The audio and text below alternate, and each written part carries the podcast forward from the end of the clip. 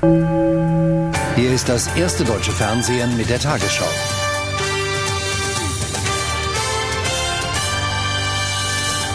Guten Abend, meine Damen und Herren. Die erste Fußball-WM auf dem afrikanischen Kontinent hat begonnen. Seit heute Nachmittag rollt in Südafrika der Ball. Played through for Robin. This is the chance. Arjen Robin is in. And Arjen Robin has been denied by Casillas.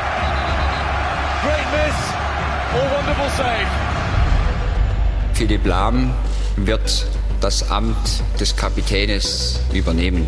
Bastian Schweinsteiger wird der Vizekapitän sein. Den sehe ich auch aufgrund seiner Spielweise und einer seiner vielleicht jetzt etwas erweiterten Rolle eben auch diese Position von Michael Ballack eben auch auszuführen.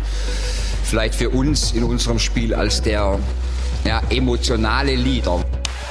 Der Streit in der französischen Nationalmannschaft eskaliert. Wer dachte, mit den Trainerbeschimpfungen und dem Rauswurf von Stürmerstar Nicolas Anelka wäre der Skandal bereits perfekt, hat sich getäuscht. Am Sonntag sollte das Team von Trainer Raymond Domenech eigentlich ein öffentliches Training absolvieren. Doch dann erklärte sich die Equipe Tricolore geschlossen solidarisch mit ihrem geschassten Kollegen Anelka und boykottierte das Training. Müller, Schweinsteiger, drei Deutsche gegen drei Engländer. Bastian Schweinsteiger, außen Müller, bekommt den Ball. Thomas Müller zielt, trifft.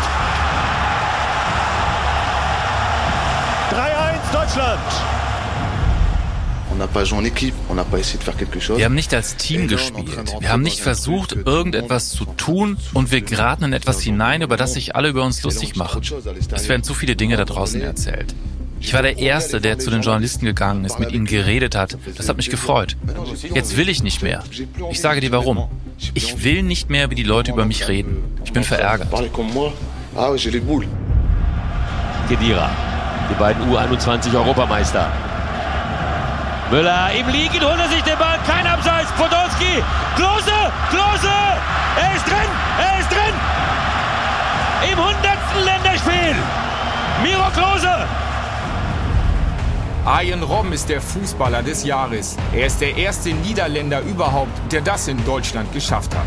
Doch die Freude über diese Auszeichnung ist getrübt. Denn Robben, der mit einem Muskelriss aus dem WM-Urlaub zurückgekommen ist, sorgt für Ärger. Die schwere Verletzung hätte von den Niederländern offenbar früher erkannt werden können. Diese Diagnose war nicht gut. Und wenn sie die Hilfe von unserer Doktor nicht annehmen will, dann ist das natürlich für uns, für Bayern München, sehr schlecht, dass wir anfangen müssen ohne Robben und dass das auch noch sechs bis acht Wochen dauert. Jetzt muss er jeden zwei Tage zu diesem Arzt gehen und dann wird noch immer Flüssigkeit aus diesem Muskel punktiert. Jeder weiß, was das bedeutet. Und das nach vier Wochen. Schweinsteiger!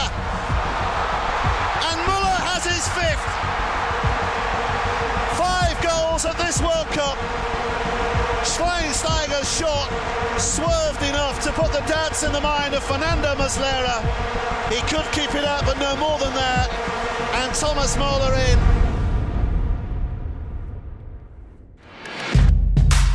Die Weltmeisterschaft hat Spuren hinterlassen. Auf unterschiedlichste Art. Die sieben deutschen Nationalspieler sorgen zu Hause für eine Welle der Begeisterung. Philipp Lahm und Bastian Schweinsteiger wachsen in die Anführerrolle. Miroslav Klose ist wieder wichtig. Und Thomas Müller wird Torschützenkönig und zum besten Nachwuchsspieler des Turniers gewählt. Auf der anderen Seite erlebt Franck Ribéry mit der französischen Nationalmannschaft ein sportliches Fiasko. Und Ian Robben kehrt schwer verletzt aus Südafrika zurück. Ribéry sieht sich zu Hause in Frankreich heftigen Attacken der Öffentlichkeit ausgesetzt. Robbens offenbar verschleppte Verletzung entwickelt sich zu einem Politikum. Am letzten Turnierwochenende stellt der FC Bayern noch neun Spieler ab. So viele wie kein anderer Club. Zählt man die zuletzt verliehenen Toni Groß und Edson Bravheit dazu, ist es sogar eine komplette Elf. Und damit ein halber Bayern-Kader, der erst Mitte Juli den wohl verdienten Urlaub antreten darf.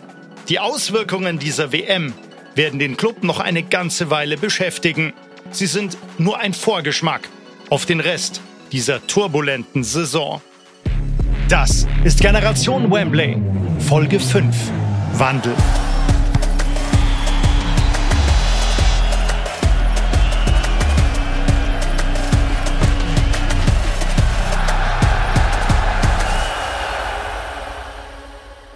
In diesem Podcast tauchen wir ein in die aufregendste Zeit des FC Bayern in diesem Jahrtausend. Wie der Club nach schwierigen Phasen zu alter Stärke findet und sich auf dem Weg an die Weltspitze auch von heftigen Rückschlägen nicht aufhalten lässt. Alles neu erzählt und eingeordnet von allen wichtigen Protagonisten dieser Zeit. Also auf geht's, Backmas!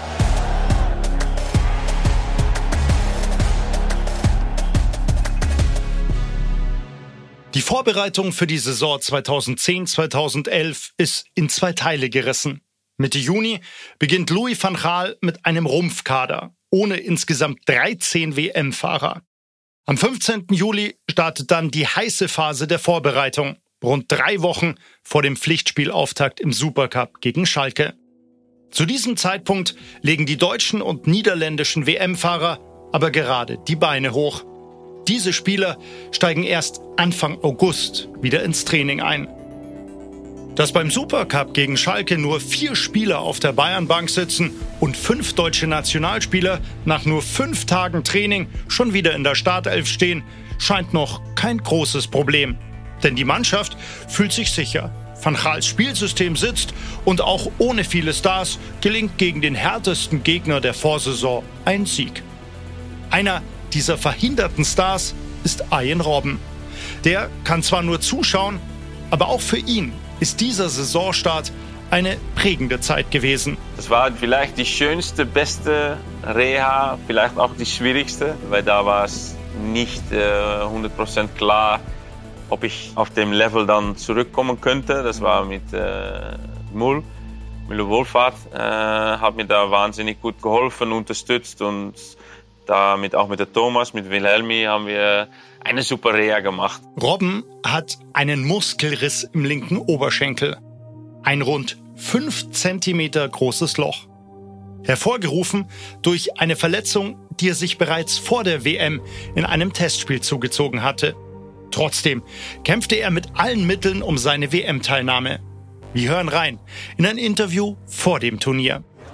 Sie können ja schon wieder lachen. Ja, ja, natürlich. Ich verspüre eine Chance und setze alles daran. Heute Morgen war ich vier Stunden in Behandlung und nachmittags dann noch einmal. Ich werde jeden Tag hart arbeiten. Was genau machen Sie denn? Eine spezielle Physiotherapie. Die ist verbunden mit viel Krafttraining, um die Muskeln wieder funktionsfähig zu bekommen. Das ist das Wichtigste. Robben wird tatsächlich fit, spielt ab der KO-Runde jedes Spiel von Beginn an und kehrt noch schwerer verletzt zum FC Bayern zurück. Die medizinische Behandlung in den Tagen und Wochen während der WM führt zu einem heftigen Streit zwischen dem FC Bayern und dem niederländischen Fußballverband. Der bildet aber allenfalls die Kulisse für einen missratenen Saisonstart. Nach fünf Spieltagen ist das Team Achter. Nach sieben Spieltagen Zwölfter.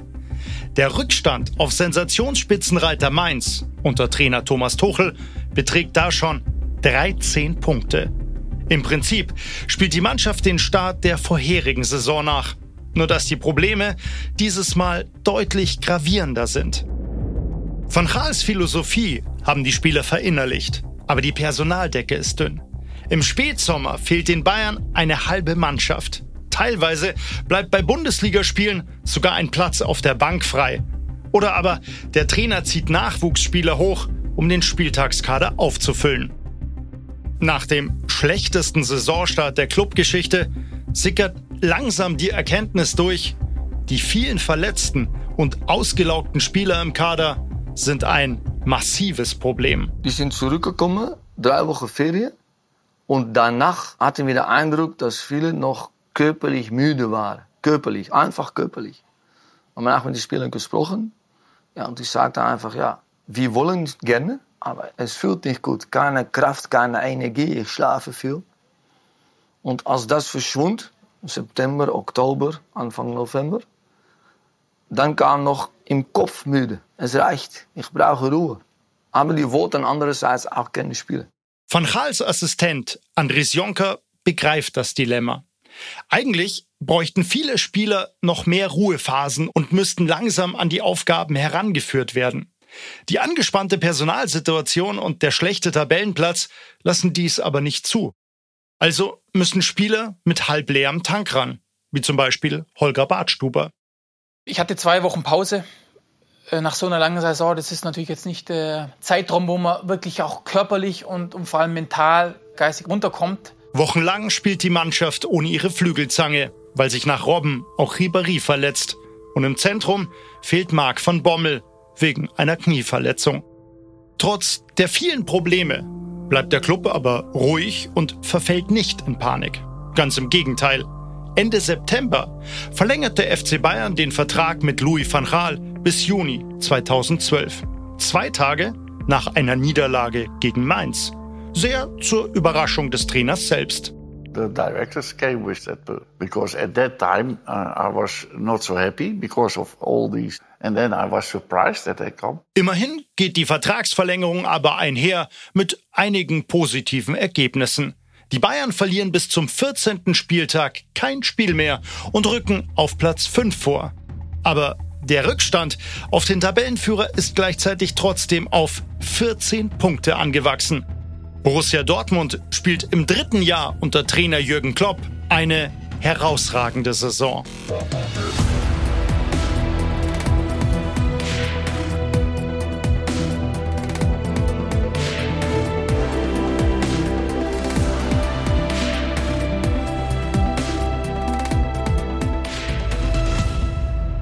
Da ist plötzlich also ein Gegner mindestens auf Augenhöhe mit dem FC Bayern. Aber Woher kommt der Lauf der Borussia? Das wollen wir aus erster Hand erfahren. Wir reisen nach Dortmund und auf der Geschäftsstelle des BVB erwartet uns Geschäftsführer Hans-Joachim Watzke höchstpersönlich. Wir waren ja bis 2006 im September in der Insolvenzverwaltung, also wir hatten Gläubigerbeirat, das ganze Gedöns. Dann kam Jürgen 2008. Wir haben dann auch sehr viele gute Transfers gemacht. Da gilt es auch Michael Zorg zu loben. Aber wir hatten keinen Druck. Niemand hatte uns am Schirm. Und wir wurden 2009 Sechster, 2010 wurden wir Fünfter. Und ich kann mich noch gut erinnern, im Sommer 2010, wo dann die ganzen Experten, die es ja damals auch schon gab, Gott sei Dank noch nicht so viele wie heute, aber genug gab es auch schon, da hat oder niemand gesagt, in dieser Saison 10, 11 wird Borussia Dortmund deutscher Meister. Niemand hat das gesagt. Noch keine Erwartung war es da. Das hat uns natürlich dann äh, getragen. Watzke nimmt hier schon vorweg was am Ende dieser Saison stehen soll. Der FC Bayern wird nicht deutscher Meister. Dortmund ist früh in der Saison zu weit enteilt und kann auch nicht mehr abgefangen werden. Ende November hat der FC Bayern seine Hoffnungen aber noch nicht aufgegeben. Präsident Uli Hoeneß beschwört auf der Jahreshauptversammlung den Geist des Vorjahres. Auch damals erlebte der Club rund um die Versammlung den entscheidenden Wendepunkt einer bis dahin schwierigen Saison von dem Moment an war doch eine Aufbruchstimmung. Ich kann mich noch genau erinnern, Louis, als wir nach Hannover gekommen sind. Von dem Moment an haben wir durchgezogen. Und deshalb beschwöre ich euch alle und uns alle, auch in einer relativ aussichtslosen Situation, wie wir sie jetzt haben, nicht aufzugeben. Den Bayern München muss immer Bayern München bleiben. Das heißt, bis zum letzten Blutsträmpfen zu kämpfen und zu schauen, was geht. Hoeneß spricht auch den dezimierten und geschwächten Kader an. Wenn alles beieinander ist und die Kräfte der Spieler, die bei der WM viel Kraft gelassen haben, zurückkommen, dann werden wir mal schauen, was geht. Und wenn es über die Champions League geht. Der Präsident hat da schon ein viel wichtigeres Ziel als die Meisterschaft in dieser Saison im Blick. Allerdings, der Wermutstropfen ist natürlich auch klar. Wir müssen die Qualifikation für die Champions League im nächsten Jahr erreichen, egal wie. Denn vergesst nicht, im Jahre 2012 findet das Champions League Finale in München statt, in der Allianz Arena. Und da müssen wir dabei sein. Und am Ende baut Uli Hoeneß auch noch seinem Trainer eine Brücke. Ich habe großes Vertrauen, dass wir gemeinsam dieses Ziel erreichen. Und Louis, du weißt ganz genau, dass in diesem Verein alle ihren Beitrag leisten wollen, um dir zu helfen, die großen Ziele, die wir uns alle und die du auch dir gesteckt hast, zu erzielen. Wir werden dir alle unsere Unterstützung geben, die du brauchst, um die Ziele zu erreichen. Es ist ein Versuch der Hilfestellung. Nur kommt die beim Trainer völlig falsch an. Van Gaal interpretiert das auch heute noch eher als Eingriff in seinen Kompetenzraum. Er schildert die Meinungsverschiedenheiten so. From day one, it was a relationship that very difficult was. And why? Because he uh, likes to interfere. I can compare players with my assistants, not with Uli Hoeneß, who doesn't follow training sessions or tactical meetings or something like that. And that was a problem. And that's always a problem with ex players, ex top players. They think that they know what coaching is, but that is not true. Dieses angespannte Verhältnis auf der Führungsebene dringt auch bis zur Mannschaft durch. Louis war ja auch meinungsstark in Anführungszeichen. Er hat sich natürlich auch viel, er würde sagen, Streit geliefert. Also es wurde natürlich im Verein viel diskutiert. Machtzentrum Hönes Rummenige wissen wir ja auch, dass das ja zumindest nicht in jeder Phase immer spannungsfrei auch abgelaufen ist untereinander, weil natürlich auch jeder mal eine andere Meinung auch hatte, was auch völlig legitim ist. Und dann kommt mit Louis van Gaal noch ein dritter, eine dritte Partei in diesen Zirkel mit hinein, der eventuell noch mal eine dritte Meinung hat und diese aber auch mit allem vertritt, mit einer Selbstverständlichkeit, wie es vielleicht nur Uli Hoeneß und Karl-Heinz Rummenigge von sich selbst gewohnt waren. Deswegen glaube ich schon, dass die sehr viel Respekt untereinander hatten, aber ich kann mir eben vorstellen, dass es bei diesen Diskussionen, egal um was es dann auch immer ging, ja, dass da nicht immer diplomatisch zuging und somit eventuell, ja, da schon im Zuge dann, dass die Ergebnisse nicht so gepasst haben, sich schon so ein bisschen auch was aufgebaut hat.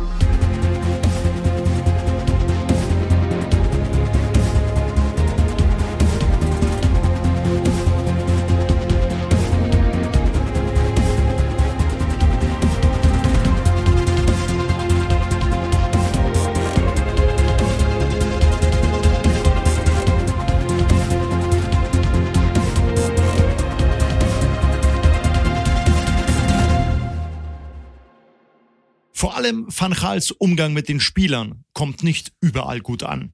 Einer dieser Spieler ist Mario Gomez. Der Mittelstürmer bekommt wie im ersten Jahr nach seinem Wechsel zu den Bayern in der Vorbereitung erneut Van Gaals teils gnadenlose Ehrlichkeit zu spüren.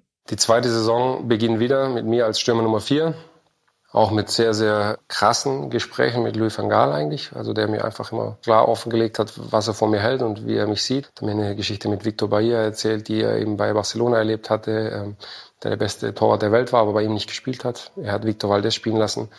Und für mich, ich habe dann natürlich so die Frage in den Raum geschmissen, so bedeutet das, ich soll wieder zum VfB Stuttgart zurück oder was will er mir damit sagen? Eigentlich ist allen Beteiligten klar, das wird nichts mehr mit Gomez und Van Gaal. Ein Wechsel scheint die beste Option. Und es gibt ein passendes Angebot des FC Liverpool. Die Geschichte mit Van Gaal geht dann so weiter, dass wir die neue Saison haben und er mir sagt, okay, es ist besser, wenn du gehst, weil ich werde nicht mehr spielen bei ihm. Und es war eigentlich äh, auch klar für alle, dass Christian Erlinger war dann okay damit, weil er sagte zu mir, wenn der Trainer das will, was haben wir für eine Chance? Karl-Heinz Rummenigge war okay damit und äh, Uli Hoeneß hat mich dann zu sich bestellt und dann bin ich zu ihm und hatte einen Kaffee mit ihm und äh, hat er seinen Bauch in die Hand genommen und hat gesagt, mein Bauchgefühl sagt mir, dass du noch sehr, sehr wichtig bist für den Verein. Ein Bauchgefühl verhindert also Gomez fast schon sicheren Wechsel nach England. Uli Hoeneß erklärt das heute so. Ich habe viel mehr von Mario gehalten, aber Louis war natürlich so ein Yes or No, ja. Die Note 3 gab es bei ihm nicht, ja. Eins oder sechs. Und das geht nicht immer gut. Und auch bei Gomez ist das Fass in diesen Momenten kurz vorm Überlaufen. Das war schon krass. Also das war wahrscheinlich auch die Zeit, wo ich im Training am allermeisten gelaufen bin. Also ich war dann echt immer voller Wut. Ich wusste, dass der Andres so eigentlich gar nicht so sehr in meinem Team war. Das ist vielleicht falsch, aber der hat es total neutral gesehen. Der hat natürlich verstanden, was sein Chef damit bezwecken will. Der hat aber auch mich als Mensch relativ gut verstanden. Und wenn wir zum Beispiel, also es gibt ja die ähm, Ballbesitzspiele dann ohne Tore, das haben wir bis zum geht nicht mehr bei Bayern ja gemacht. Ähm, deswegen waren wir ja auch dann so gut mit dem Ball. Es war brutal, da war eine Intensität drin. Und ich glaube zu behaupten, in der Zeit war es einfach, ich bin wirklich durch die Spieler durchgerannt. Ich habe versucht, einfach jeden und alles zu killen. Wenn ich den Ball erkämpft habe, ihn einfach 40 Meter quer über den Platz getroschen. Gomez ist gefrustet, sein Verhältnis zu Van Gaal gestört.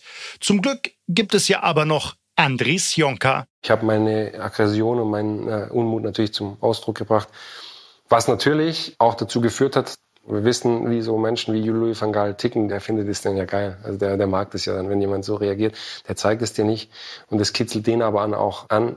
Fies ist ja das falsche Wort, einfach weiter ehrlich zu sein. Also das heißt, er hat das Spielchen einfach immer weiter getrinkt. Und der andere war aber immer so, der hat immer versucht, eine Brücke zwischen uns zu bauen. Der hat immer gesagt, hey Mario, so musst du es weitermachen, aber klopp die Bälle nicht weg. Oder wir wissen alle, dass du enttäuscht bist, aber du musst es nicht noch zeigen. Der Co-Trainer ist so eine Art Anker für Gomez ein Mittelsmann zwischen Spieler und Cheftrainer und derjenige, der beide Seiten der Medaille kennt. In der Vorsaison haben wir nach einigen Wochen mich gefragt, diese Gomez, schau mal auf seine Tore in Stuttgart. War über 30 oder was. Dann habe ich gesagt, habe ich all diese Tore gesehen? Sagte und? 15 Tore innerhalb des 5-Meter-Raums, von Tor zu Tor. Fünf Tore, das sind wirklich schöne Tore gut gemacht, Kopfball oder Schuss oder was auch, aber wirklich schön. Fünf Tore, hatte ein bisschen Glück. Und fünf Tore ist einfach abseits. Aber der Schiedsrichter sitzt nicht. Dann sagt er, damit kann ich nichts auffangen. Entschuldige, aber das sind die Tore. Van Gaal stellt sich einen anderen Typus Mittelstürmer vor. Und das ist auch im zweiten Jahr der Zusammenarbeit immer noch ein großes Problem. Aber Gomez lernt damit umzugehen. Ich habe unterschrieben, ohne zu wissen, wer Trainer wird. Und dann wurde ja Louis van Gaal Trainer, was echt für mich in meinem Leben schon so ein Meilenstein war, glaube ich, äh, die Epoche unter Louis van Gaal für mich persönlich, weil er mich, glaube ich, auch äh, hat sehr reifen lassen in meiner Persönlichkeit. Davor war vieles selbstverständlich, mit ihm ist nichts mehr selbstverständlich. Man kriegt knallhart jeden Tag Feedback äh, und wird gespiegelt und das kennst du so nicht, wenn du ein junger Shootingstar bist und dir alle Leute auf die Schulter klopfen und dann plötzlich einer kommt und dir täglich die Realität erzählt. Das ist dann im ersten Moment hart, im Nachhinein äh, war es für mich eine fantastische Schule. Diese Lehrjahre haben auch heute noch Auswirkungen auf Gomez Arbeit. Ich will nicht sagen, dass er mich so sehr geprägt hat, dass ich heute versuche zu sein wie Louis van Gaal, aber was es mir schon gezeigt hat, ist, dass es, wenn es die Wahrheit ist und wenn man es wirklich auch ehrlich meint und wenn man es so meint, dass es im Fußball immer das Beste ist, wenn man es ausspricht. Und dann liegt es daran an dem Gegenüber, was er daraus macht. Mario Gomez bleibt ruhig und bekommt schon bald wieder seine Chance. Ich bin in der Saison, ich war sieben Spiele auf der Bank, habe quasi gar nicht gespielt, war immer in dem Kader. Und wir sind tatsächlich für mich glücklicherweise beschissen in die Saison gestartet. Also wir haben wenig Punkte geholt, wenig Tore gemacht. Er hat eigentlich auch wieder alle Stürmer durchprobiert. Und am siebten oder achten Spieltag war es, ich weiß nicht mehr wann, ich wusste nicht mehr, was er tun soll im Sturm. Und hat mich dann vorm Spiel zu sich geholt und hat gesagt, dass ich am Wochenende spiele, er mich eigentlich nicht spielen lassen will, aber die anderen haben es nicht gebracht. Und Jetzt kriege ich meine Chance. Es ist der achte Spieltag. Ein Heimspiel gegen Hannover 96. Bayern gewinnt 3 zu 0. Mario Gomez schießt alle drei Tore. Ich saß dann in der Kabine und war so völlig so diffuse Gedanken, irgendwie total einerseits monsterglücklich, auf der anderen Seite irgendwie traurig, dass das alles irgendwie so gelaufen ist bisher, wie es gelaufen ist habe so mit mir, mit meinen Emotionen irgendwie zu kämpfen gehabt in der Kabine, saß dann da so für mich selber total in mich gekehrt und dann klopft mir jemand auf die Schulter und lacht und sagt, habe ich dir doch gesagt. Und das war dann der Uli Hoeneß, der dann äh, da vor mir stand und gelacht hat und gesagt, und jetzt aber weitermachen und nicht aufhören. Und ich habe natürlich gar nichts dazu gesagt, ich habe ihn angeguckt und habe gesagt, danke, ja, natürlich. Und Louis van Gaal, halt auch wie er ist. Ähm, danach wurde natürlich geschrieben, die Wiederauferstehung und keine Ahnung, was alles dann kam. Und er natürlich mich sofort wieder auf den Boden der Tatsachen gesagt, ja, gewonnen, drei Tore, aber noch lange nicht so, wie ich es mir vorstelle von dem Stürmer, aber schon mal ein guter Anfang. Habe aber von da weg an gespielt. Es ist die Kehrtwende in einer unglücklichen Beziehung zwischen Stürmer und Trainer. Damit erledigen sich für Gomez auch die kleinen Enttäuschungen des Alltags. Die Louis hat immer gesagt, die besseren Ersatzspieler tragen die orange Leibchen. Die schlechteren Ersatzspieler, die blaue. Und Mario hat im ersten Jahr immer wieder blau gehabt. Immer wieder blau. Und das war eigentlich eine Provokation von Louis. Denn er hat das bestimmt vor dem Training. Und die wussten das auch. Er hat auch einfach ausgesprochen. Du musst machen, dass du Orange bekommst, dann bist du näher an die Mannschaft. Und der Mario hat sich wirklich schwer getan. Nur eines, in diese oft 3 gegen 3, 4 gegen 4, hat er immer ganz hart gearbeitet und jeden Ball nach dem Tor hat er getroffen. Fast jeden Ball. Immer, das ist seine Qualität. Und in diesem Jahr ja, ist das rausgekommen. Es gab diese Bälle vor dem Tor. Wir haben ganz hart gearbeitet. Es war kein Zufall. Robbe, ihr weiß es noch, Robbe dribbelt nach innen, da kommt der Schuss. Oder der Lahm überläuft. Dann gibt es Müller, der läuft diagonal, der Ribéry bleibt weg. Und der Mario bleibt weg beim Torhüter. Sei nicht im Abseits, aber wenn der Ball zurückkommt, bist du da. Ja, es war kein Zufall. Wir haben es immer wieder geübt. Und dann hat es funktioniert. Ja, und dann Mario äh, ist letztendlich doch Stürmer Nummer eins geworden und viele Tore gemacht, viele wichtige Tore. Nach seiner Rückkehr in die Startelf schießt Gomez in den zehn Ligaspielen bis zur Winterpause zwölf Tore. In der Champions League sind es sechs Tore in vier Spielen. Gomez hält die Mannschaft in beiden Wettbewerben auf Kurs und er beweist sich auch selbst etwas. Wahrscheinlich der größte Erfolg meiner Karriere ist der, ähm, weil der Widerstand einfach der größte war, also für mich gefühlt größer sich anfühlt, wie irgendeinen Titel zu gewinnen. War, als ich dann irgendwann Mitte der Saison, in dieser besagten zweiten Saison, mich wieder zu sich ins Zimmer geholt hat, vorm Spiel, in Unterschleißheim im Hotel, vorm Spiel und kam ich rein und er war ja immer, hat ja auch seine Emotionen immer einfach ungefiltert gezeigt und war dann irgendwie so mit Tränen in den Augen vor mir gesessen. Und es war aber eigentlich so Tränen der Rührung, ähm, wo er dann mir gesagt hat, dass er sehr, sehr happy ist, dass ich den Weg genommen habe, weil der letzte Saison wollte er mich nicht spielen lassen. Und ich habe von vier mich wieder auf eins gekämpft und er hat viele Fragezeichen gehabt und dass es diese Fragezeichen eben für ihn jetzt nicht mehr gibt, weil ich eben jetzt genau dieses Spiel abliefere, das er von dem Stürmer erwartet und ähm, es für ihn nicht mehr die Frage gibt, wer vorne spielt, sondern es für ihn klar ist, dass ich vorne spiele. Also das war quasi so mein Triumph über die ganze Geschichte. Und von da weg hatte ich zweieinhalb unfassbare Jahre. Louis van Gaal ist stolz auf Gomez, als wir ihn mit den Aussagen seines ehemaligen Spielers konfrontieren. Die Lorbeeren will der Trainer dafür aber nicht einstreichen. Die gebühren allein Mario Gomez. You have to make it not so important that I have done it. No, no, Gomez. Mario Gomez himself has done that.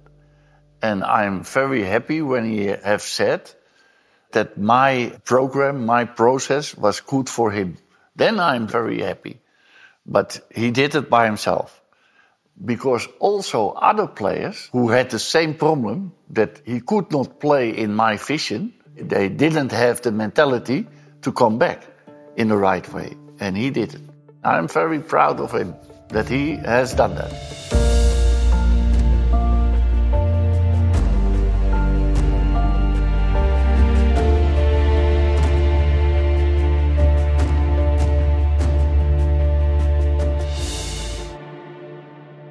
Mario Gomez glänzt. Aber für den FC Bayern kommt das im Titelkampf mit Borussia Dortmund zu spät. An der Tabellenspitze ist der BVB um Kapitän Sebastian Kehl schon außer Reichweite. Ja, wir waren 2008 noch im DFB-Pokalfinale auch gegen die Bayern, haben das leider mit 2 zu 1 verloren, wobei wir in der damaligen Situation gar nicht in der Lage waren, überhaupt konkurrenzfähig zu sein. Danach kam Jürgen Klopp, dann hat sich vieles verändert. Wir haben trotzdem ein bisschen Zeit gebraucht. Auch die ersten Jahre waren nicht so ganz einfach, aber die Entwicklung war spürbar in der Mannschaft, um den Verein herum. Die Art und Weise, wie wir Fußball gespielt haben. Wir haben sicherlich mit Jürgen Klopp, unter Jürgen Klopp auch einen neuen Spielstil geprägt. Das Pressing, das Umschaltverhalten, ähm, das Anlaufen gegen den Ball, das Doppeln, all das waren Wörter, die gab es im Fußball schon. Aber die wurden sicherlich durch diese Zeit, auch durch Borussia Dortmund, neu interpretiert, neu geprägt und haben uns dann ja auch danach dann zu großen Erfolgen gebracht. Auch Sebastian Kehl treffen wir in Dortmund. Und auch er gewährt uns detailliert Einblick in die Entwicklung der Borussia, in den speziellen Spielstil und wie sich nach und nach eine verschworene Einheit formt. Wir sind als Team zusammengewachsen. Wir haben eine unglaubliche Dynamik im Team gehabt. Wir haben uns brutal gut verstanden. Es war ein großartiger Teamgeist. Und jeder war für den anderen da. Und das war für die Art und Weise, die Jürgen spielen wollte, vor allem auch gegen den Ball, ähm, unabdingbar. Wir mussten füreinander da sein. Egos wurden hinten angestellt. Mhm. Ähm, die Mannschaft stand im Vordergrund. Die Verantwortlichen beim BVB haben für Jürgen Klopps Philosophie einen eigenen Kader gebastelt, in dem es einfach eine sehr, sehr gute Balance gab zwischen sehr jungen, hungrigen Spielern und erfahrenen Spielern, die die Balance bilden das hat perfekt gepasst. Wir haben uns sehr gut verstanden. Wir haben unglaublich hohe Leistungskultur im Team gehabt. Wir wollten alle gewinnen und sind dafür gemeinsam auch durchs Feuer gegangen. Dortmunds Kader weist noch nicht die ganz großen Namen auf, aber im Kollektiv bringt die Mannschaft schon eine ungeheure Qualität auf den Platz. Die Altersstruktur war unfassbar gut. Wenig Erfahrung, aber unglaublich viel Leidenschaft und Wille. Wir hatten, glaube ich, bei den elf Spielern, die meisten Spiele gemacht haben, waren 8, 22 und jünger. Das muss man sich mal vorstellen. Und da kam natürlich dann uns auch zugute, dass wir in den Jahren vorher natürlich auch mit Hummels, den wir ja nun von Bayern geholt hatten, Lewandowski, das war Kagawa, das war natürlich auch Transfers, das war natürlich auch unfassbar. Das sind Bänder aus München für kleines Geld und Mario hatten wir selbst bei uns, äh, Nuri Shahin, der wurde Spieler des Jahres dann in der Saison. Also da hat alles gepasst und äh, wie gesagt, Jürgen kann sowas natürlich auch. Bei der Borussia kommt nach vielen schlechten Jahren einiges zusammen. Ein gut justierter Kader, ein aufstrebender Trainer, das Gefühl des Aufbruchs und endlich auch wieder ein Stadion, das zur Festung wird. Das muss auch Karl-Heinz Rummenigge anerkennen. Die Mannschaft war gut, muss man sagen, die war qualitativ gut. Dann hatte sie in Klopp den richtigen Mann zum richtigen Zeitpunkt am richtigen Ort. Dann dieses Stadion, muss ich sagen, das schon also ich, wir haben da ja oft gesessen, wenn die mal losgelegt haben, diese Wand da im Süden, dann kriegst du schon äh, auch leicht die Nervenflatter da als Spieler, kann ich mir vorstellen. Und es war einfach, die hatten einen Lauf. Und sie hatten natürlich auch, weil sie, ich sag mal, ein bisschen der David damals waren, in der Rolle des Davids waren, hatten sie natürlich auch große, breite Unterstützung hier in diesem Land. Und noch etwas hilft dem BVB in dieser Saison.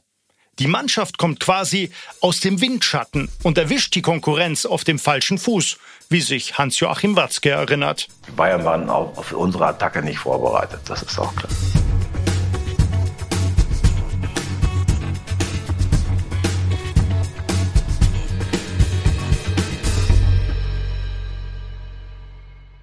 Während beim BVB also etwas entsteht, geht beim FC Bayern etwas zu Ende. Kapitän Marc van Bommel verlässt in der Winterpause nach viereinhalb Jahren den Verein. Die Bayern holen im Gegenzug Luis Gustavo aus Hoffenheim.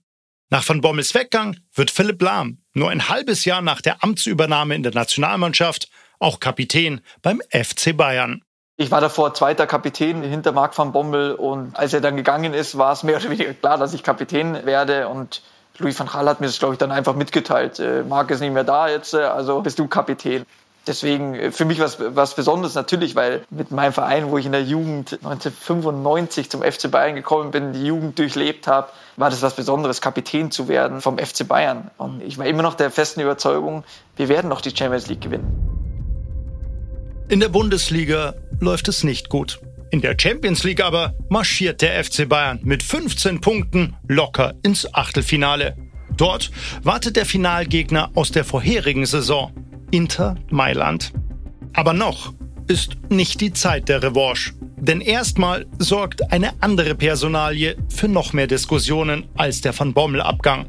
Louis van Gaal tauscht mal wieder den Torhüter aus. Thomas Kraft wird zur Rückrunde die neue Nummer 1. Das bedeutet, Hans-Jörg Butt ist raus und völlig überrascht. Mit der Entscheidung damals, dass ich dann äh, nicht spiele, habe ich absolut nicht gerechnet, weil ähm, auch wenn es insgesamt vielleicht nicht so ganz flüssig lief in der Saison, trotzdem waren wir in allen Wettbewerben dabei. Wir waren in der Bundesliga, hatten Anschluss äh, nach oben.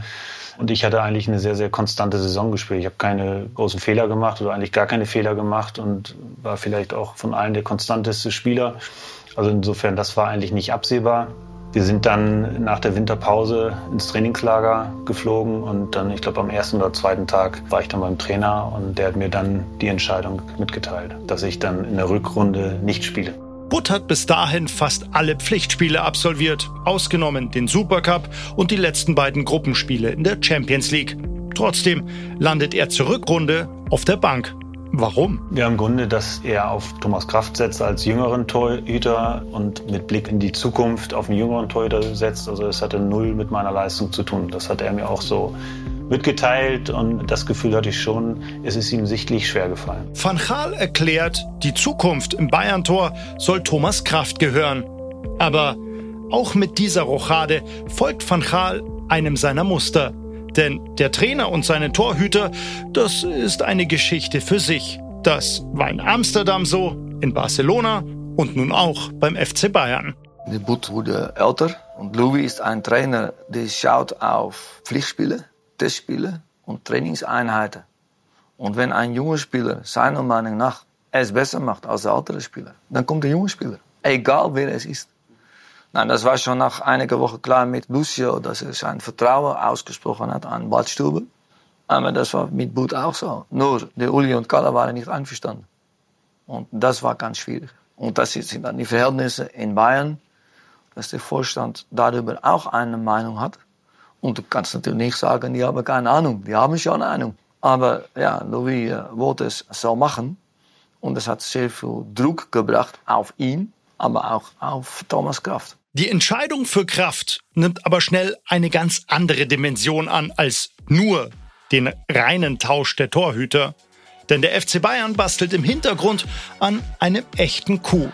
Nationaltorhüter Manuel Neuer soll ab der neuen Saison die neue Nummer 1 werden.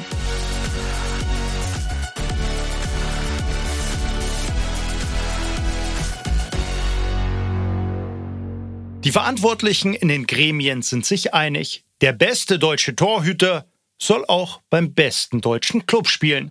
Aber Louis van Gaal bleibt bei seiner Version. Er ist der Trainer. Und nur der Trainer sollte die Personalentscheidungen treffen. That was also a discussion. But I don't think that uh, the president of a club has the function to buy players. I don't think so. And I'm still thinking that that is not the right way. So Hoeneß likes to buy Neuer, and I have said to him, now we have Thomas Kraft. And like Alaba, like Badstube, like Müller, you have to follow the manager. And when you don't follow him, you have to fire him. That is the way. Die Fronten sind verhärtet, die Beziehung zwischen Hoeneß und Van Gaal abgekühlt. Entweder du hast den absoluten Erfolg, gewinnst alles, dann hat ein Trainer ganz starke Karten. In dem Fall war es meiner Meinung nach so, dass wir in der Saison nicht so gut gespielt haben. Und vor allen Dingen, er hat ja dann Sachen teilweise gemacht. Zum Beispiel wir verpflichten den Manuel Neuer. Und er sagt uns, ja, ihr könnt mit dem schon machen, aber bei mir spielt der Thomas Kraft. Dann denkst du dir, bist du im falschen Film. Ja, von der Sorte gab es natürlich einige Dinge. Van Gaal glaubt fest daran, dass sich der junge Thomas Kraft zu einem hervorragenden Torhüter entwickeln wird. Zu einem Bayern-Spieler mit großer Zukunft, wie Holger Bartstuber, wie Thomas Müller. I thought, and also my goalkeepers trainer, Frans Hoek, thought that he was a talent. And like Alaba or like Bartstuber or uh, like Müller, he could have the possibility to develop himself by buying uh, Neuer. It was over for Kraft. And that is okay. When you think that Neuer is much better than Kraft, you can do that. But at that time, we didn't know that he was the best goalkeeper ever in Germany.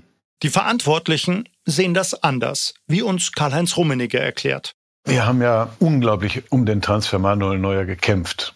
Ja, ich war diverse Male mit Karl Hopfner, äh, mit Schalke zusammen, wo er vorher gespielt hat, um einfach eine Lösung zu finden. Er hatte noch eben dieses eine Jahr Vertrag und wir mussten eine Lösung finden. Er hatte denen erklärt, er möchte zum FC Bayern. Wir wollten ihn unbedingt haben. Manuel Neuer war natürlich für uns ganz einfach ein Torhüter der Extraklasse.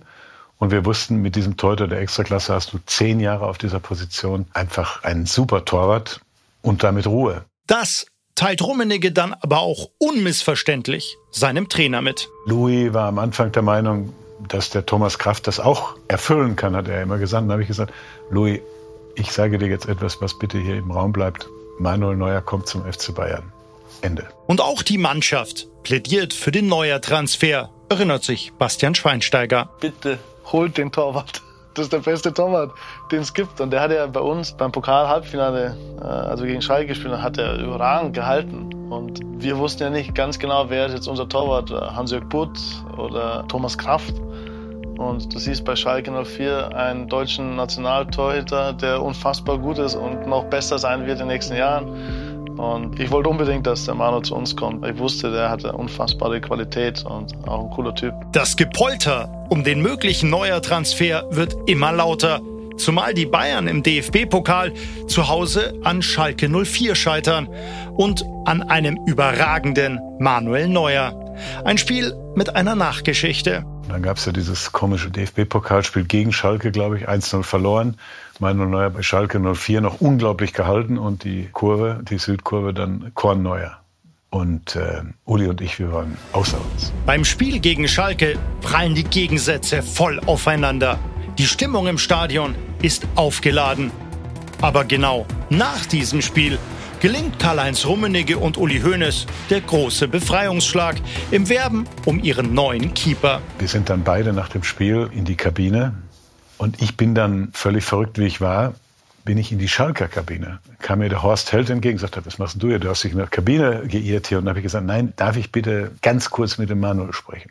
Dann kam der Manuel, war unter der Dusche, kam mit dem Handtuch, kam da auf den Gang und dann habe ich zu gesagt, Manuel, ich möchte mich für das, was da heute Abend passiert ist, entschuldigen. Und er war ganz cool.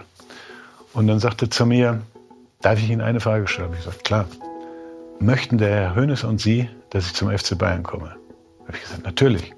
Und dann hat er gesagt, dann komme ich. Die Bayern verlieren zwar ein wichtiges Spiel, gewinnen im Gegenzug aber einen entscheidenden Baustein für die Zukunft. Und so aufgeregt es rund um den Club in diesen Tagen auch zugeht, so ruhig bleibt Manuel Neuer im Epizentrum aller Debatten. Ja, es hat schon etwas länger in mir gearbeitet natürlich. Das ist nicht ein äh, Prozess, den du von heute auf morgen einfach entscheidest, sondern das entwickelt sich so nach der Zeit. Da hatte ich auch so eine Liste erstellt, Pro und Contra und auch so, sage ich mal, den engsten Kreis befragt, hinzugezogen und wir haben über alles gesprochen. Und durchgängig war eigentlich die Meinung, dass ich auch die Entscheidung für den Fußball, für den sportlichen Erfolg treffen sollte. Und das war auch meine Einstellung. Und es war schnell für mich klar, dass ich bei der besten deutschen Mannschaft auch unbedingt spielen will mit den tollen Nationalspielern, die ich natürlich aus der DFB 11 kannte und äh, die auch natürlich meine Freunde waren. Und deshalb ja, war klar, dass ich meine letzte Saison für Schalke spiele und dann im kommenden Jahr dann auch für den FC Bayern spielen werde. Es ist vor allen Dingen die Art und Weise der Entscheidungsfindung, die Uli Hoeneß auch heute noch Respekt abbringt. Er hat nie einen Zweifel daran gelassen, obwohl es ja hier nicht so einfach war, ja, dass er seine Entscheidung, die er getroffen hatte, dass er die auch durchzieht. Das besagte Pokal-Halbfinale gegen Schalke kostet den FC Bayern schon den zweiten möglichen Titel in dieser Saison. Nur fünf Tage zuvor gastiert Borussia Dortmund ebenfalls in der Allianz Arena und macht dort mit einem 3 zu 1 sein Meisterstück. Zehn Spieltage vor Schluss hat Bayern 16 Punkte Rückstand auf den BVB und liegt hinter Leverkusen und Hannover nur auf Platz 4. Das nächste Auswärtsspiel wird deshalb zum Schicksalsspiel für Van Gaal. In Hannover verliert sein Team mit 1 zu 3. Es ist die dritte Niederlage in Folge. Nach einer fünfstündigen Krisensitzung steht kurz darauf die Entscheidung. Louis van Gaal bleibt, aber nur bis Saisonende. Eine kurzfristige Interimslösung will der Club umgehen. Denn es bleibt ja immer noch die große Hoffnung in der Champions League. Und da kommt es zum Wiedersehen mit Inter Mailand.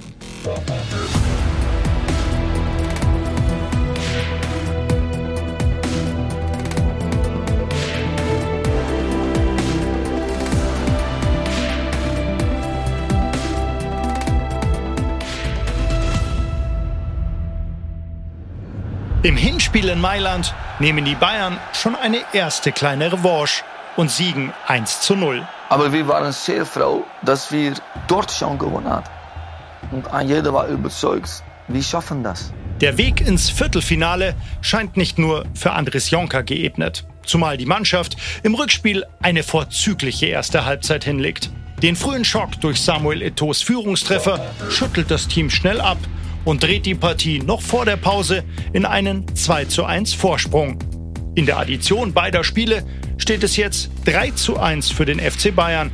Inter bräuchte also zwei Tore. Nach einer Stunde trifft Wesley Snyder zum Ausgleich. Attenzione, prova a cercare Eto'o, largo sulla destra, Eto'o contro Breno, palla fuori, Wesley, il suo tiro, e gol, e gol, e gol, e gol, e gol, e gol, e gol, e gol, Schneiderman 2-2! Dai crederci! Dai crederci! Dai crederci! Crederci! Jetzt ergeht es dem FC Bayern so, wie es Manchester United ein Jahr zuvor ergangen ist. Mit jeder Minute wächst die Angst vor dem nächsten entscheidenden Gegentor. Und das fällt zwei Minuten vor dem Ende.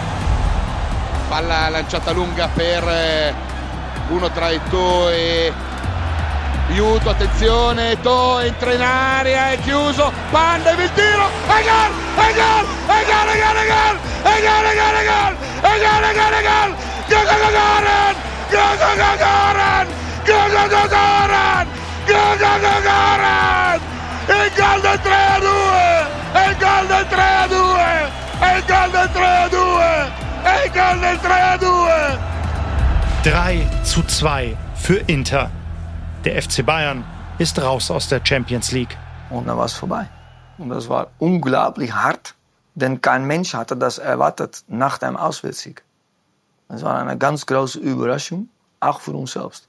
Boah, da hatte mir nie mit gerechnet. Inter nutzt mal wieder seine Chancen und die Bayern nicht. Es war eigentlich so ein bisschen äh, verkehrte Welt, dieses Glück durch Kampfkraft, aber vielleicht nicht so tolles Spiel in diesem Champions League Achtelfinale wie in dem Jahr davor gegen Inter in Mailand machen wir ein super Spiel, gewinnen 1-0, wirklich erinnere ich mich noch. Und im Rückspiel erste Halbzeit auch wirklich eigentlich mit eines unserer besten Spiele der Saison gemacht und haben aber verpasst, die Tore zu machen. Einmal ganz knapp, weil äh, Mario Gomez schießt, dann tanzt der Ball auf der Linie, das ist immer noch schön anzuschauen. Weil man denkt sich immer noch, wenn ich es nochmal anschaue, vielleicht geht er diesmal rein, dann komme ich ja da mit der Spitze gegrätscht, dann geht er an Innenpfosten und raus. In der Vorsaison hat es die Mannschaft zweimal dank der Auswärtstorregel eine Runde weiter geschafft. Nun fliegt sie selbst denkbar unglücklich gegen Inter Mailand raus. Oder wie es Bastian Schweinsteiger nennt. Das war aber ein ganz dreckiges Rückspiel. Ganz dreckiges. Die Champions League sollte die Saison noch retten. Nun aber ist auch Titel Nummer 3 passé. Und noch schlimmer, das Spiel gegen ein eigentlich deutlich unterlegenes Inter Mailand offenbart grundsätzliche Probleme. Philipp Lahm erinnert sich. Was wir nicht ganz hinbekommen haben, ist eben die Balance zu haben. Wir waren ziemlich offensiv, auch eine junge Mannschaft, die offensiv agiert hat und nicht die richtige Balance hatte mit Absicherung. Und ich glaube, wir hatten über 40 Gegentore dann auch immer äh, in der Saison. Und das ist eigentlich zu viel, um auch international zu bestehen. Und selbst in der Saison hat es äh, national nicht mal dann gereicht weil wir haben keine Anpassung dann gefunden. Also einen Schritt vielleicht auch wieder zurückzugehen. Also den Weg ja, aber vielleicht auch wieder dann mit ein paar Anpassungen. Zehn Tage nach dem Champions League aus steht fest, wer diese Anpassungen künftig vornehmen soll. Jupp Heinkes wird zum 1. Juli an die Säbener Straße zurückkehren. Der Club macht also schnell Nägel mit Köpfen und plant nach dem konfliktfreudigen Van Gaal mit dem alten Freund Heinkes. Aber ganz so einfach gestaltet sich dieses Manöver gar nicht. Also greift Uli Hoeneß in die Trickkiste. Ja, das war ganz schwierig, weil die Frau, Iris, mit der wir auch sehr eng befreundet sind, die wollte eigentlich nicht mehr aus dem Westen weg. Ja, die waren ja überall, die waren in Bilbao, die waren in, in Madrid für ein Jahr, dann in Lissabon, dann in Teneriffa auch mal kurz. Also die hat die Nase voll von Umziehen. Und da haben wir zwei Tricks gemacht. Äh, die eine war, äh, ich habe eine sehr schöne Wohnung äh, hier in der Stadt München, die voll eingerichtet ist. Und dann habe ich ihr gesagt, Iris, du brauchst gar nichts machen. Du brauchst nur in den Flieger steigen und nach München fliegen. Ja, was, soll ich da? Ja, ich habe eine schöne Wohnung für euch. Also das war mal Punkt eins. Und sie haben da in der Wohnung gewohnt. Und dann hat der Holzhäuser, der bei Leverkusen war, einen Fehler gemacht. Der Jupp hatte einerseits den Leverkusen viel zu verdanken, weil die haben ihn in einer schwierigen Situation, da haben ihm eine faire Chance gegeben und er war eigentlich erfolgreich. Und dann hat der Jupp immer, ja, was soll ich machen? Und dann hat der Holzhäuser, hat er irgendwann in der Zeitung gesagt, ja, wenn der Heinkes da, wenn er weggehen sollte, wir haben auch eine 1B-Lösung. Und dann habe ich den Heinkes morgens gesagt, übrigens, Jupp, wir haben nur eine 1A-Lösung. Ich glaube, das war der Durchbruch. Die Trainerfrage zur neuen Saison ist geklärt. Nur ist immer noch nicht klar, wo sich der Club international nächstes Jahr wiederfinden wird. In der Champions League mit der Aussicht aufs Finale in der Allianz Arena? Oder doch in der Europa League mit den frischen Erinnerungen an Saloniki und Braga?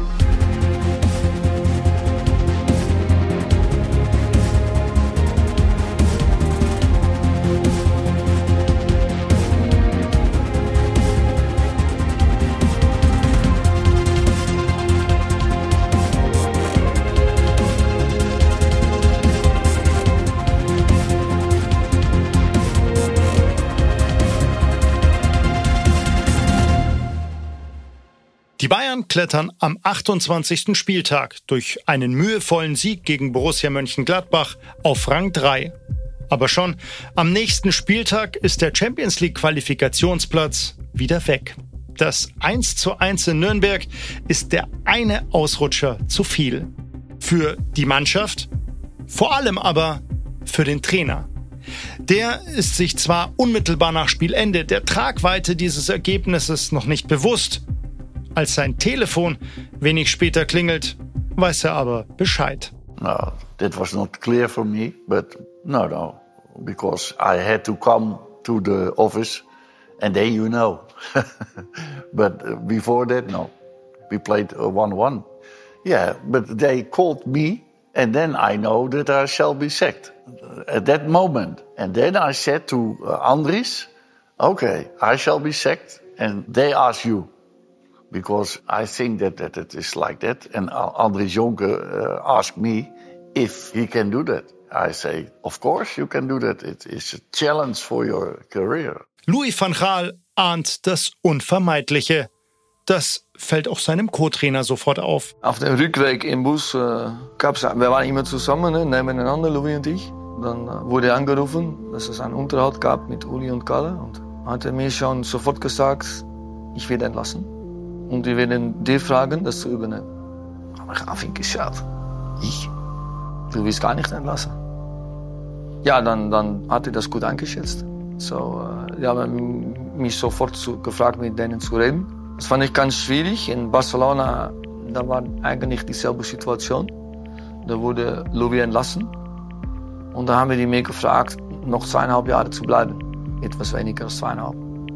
Da habe ich gesagt, nein, ihr entlässt Louis, dann gehe ich auch. Denn es gab da in Barcelona meiner Meinung nach überhaupt keinen Grund, um ihn zu entlassen.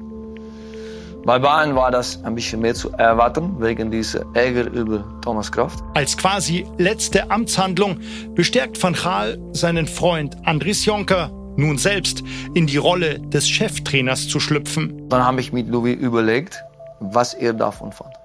Und dann sagte er zu mir, wenn ich in deine Schuhe war, dann würde ich das machen. Und das ist für mich in Ordnung. Louis van Gaal muss nach knapp zwei Jahren gehen. Aus dem Langzeitprojekt Champions League Sieg ist nichts geworden.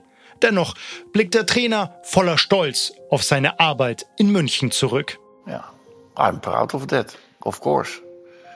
Because uh, I have changed the system and that is very difficult. And very difficult to do that as a stranger in a club with a structure, with top players uh, in the board. That's not so simple. And in that season, we have won the championship, the cup, finalist. It's unbelievable. But it is also unbelievable that the same coach was sacked the next season. So, that's football. That's the world of football. Die Begründung für die Trennung liegt aber auf der Hand, wie Karl-Heinz Rummenigge erklärt. Bayern München muss immer Champions League spielen, aus zwei Gründen. Image, weil das ist der Top-Wettbewerb im Fußball, den es gibt auf dieser Welt. Und zweitens auch finanziell.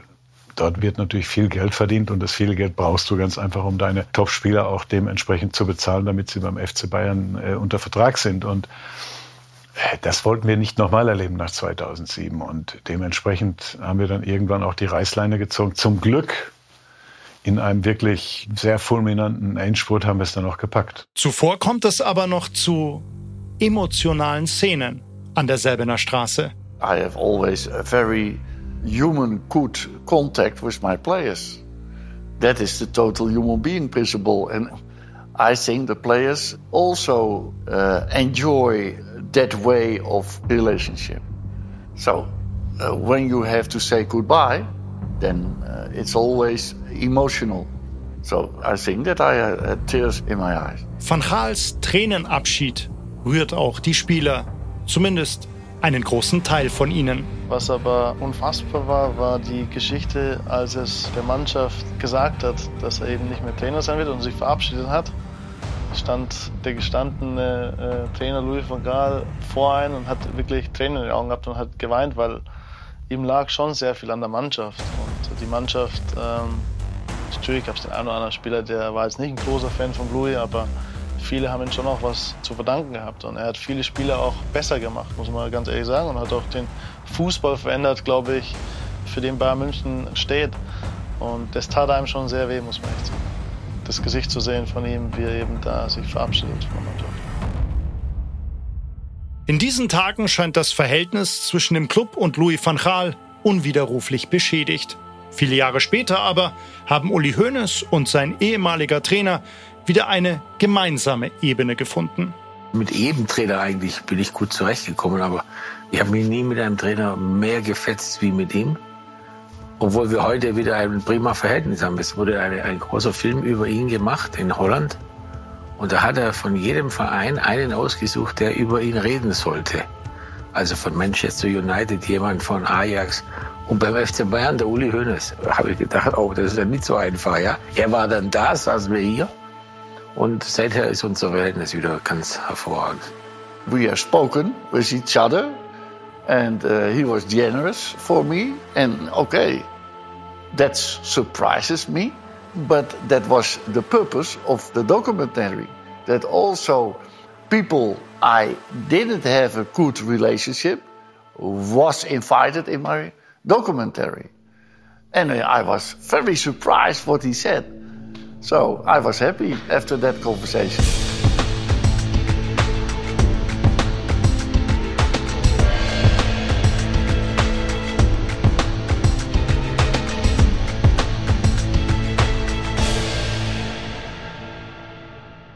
Andries Jonker legt den von Karl-Heinz Rummenigge erwähnten fulminanten Endspurt hin. Die Mannschaft schließt doch noch als Dritte ab und darf in der kommenden Saison in der Champions League Qualifikation ran. Deswegen war eigentlich der Gedanke nur, nee, wir müssen die letzten Spiele gewinnen, um in die Champions League zu kommen und nächstes Jahr Champions League zu spielen. Da war kein dran denken an Champions League Finale in München. Von Philipp Lahm ist das Finale der Königsklasse in diesem Moment noch weit weg. Anders als bei Uli Hoeneß, der ja schon im November auf der Jahreshauptversammlung damit kokettiert hatte.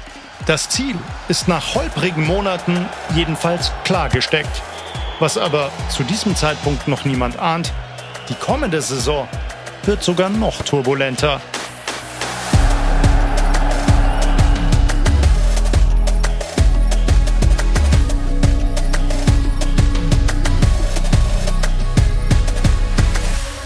Mehr dazu in der nächsten Folge von Generation Wembley. Weilenfälle ist da rausgekommen und ich war erst beim Ball.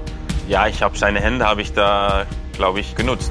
Also der ist reingekommen und erst Ball und dann waren meine Beine waren noch da. Also Meter war es, glaube ich. Wenn es unfair ist, dann raste ich aus.